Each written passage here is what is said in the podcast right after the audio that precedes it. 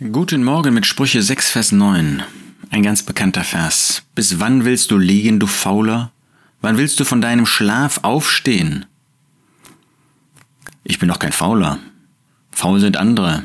Ja, ich kann ja nicht immer etwas tun. Man muss doch auch um, ein bisschen Erholung haben. Ja, natürlich, das brauchen wir. Wir brauchen Erholung. Wir brauchen Zeit, um uns wieder zu regenerieren.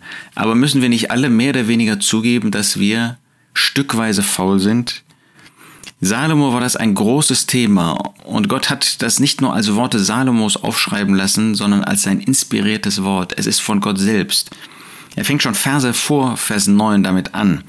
Geh hin zur Ameise, du Fauler, sieh ihre Wege und werde weise, Sprüche 6, Vers 6. Sie, die keinen Richter, Vorsteher und Gebieter hat, sie bereitet im Sommer ihr Brot, sammelt in der Ernte ihre Nahrung ein. Da hat uns Gott ein Tier gegeben. Das können wir gar nicht genug anschauen. Doch, wir sollen auch weggehen und dann es ihr gleich tun. Wir sollen nicht ununterbrochen nur einfach beobachten. Aber da ist diese Ameise.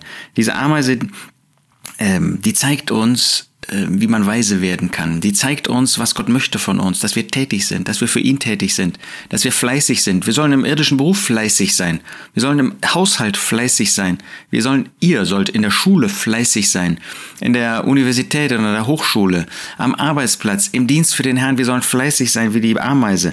Sie hat keinen Richter, Vorsteher und Gebieter. Da gibt es keinen, der mit einem Rinderstachel hinter ihr her ist mit einer Peitsche.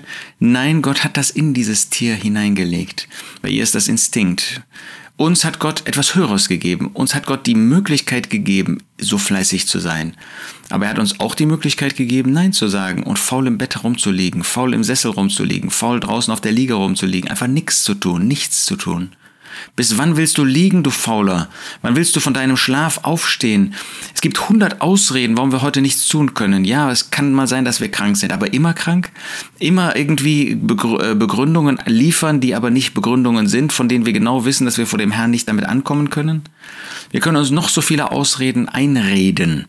Bis wann willst du liegen, du Fauler? Wann willst du von deinem Schlaf aufstehen? Wunderst du dich, dass du keinen geistlichen Beitrag in den Stunden geben kannst, ähm, in den Zusammenkünften? Wunderst du dich, dass du im Beruf irgendwie gar nichts auf die Kette kriegst? Bis wann willst du liegen, du Fauler? Wann willst du von deinem Schlaf aufstehen? Lass uns das wirklich zu Herzen nehmen.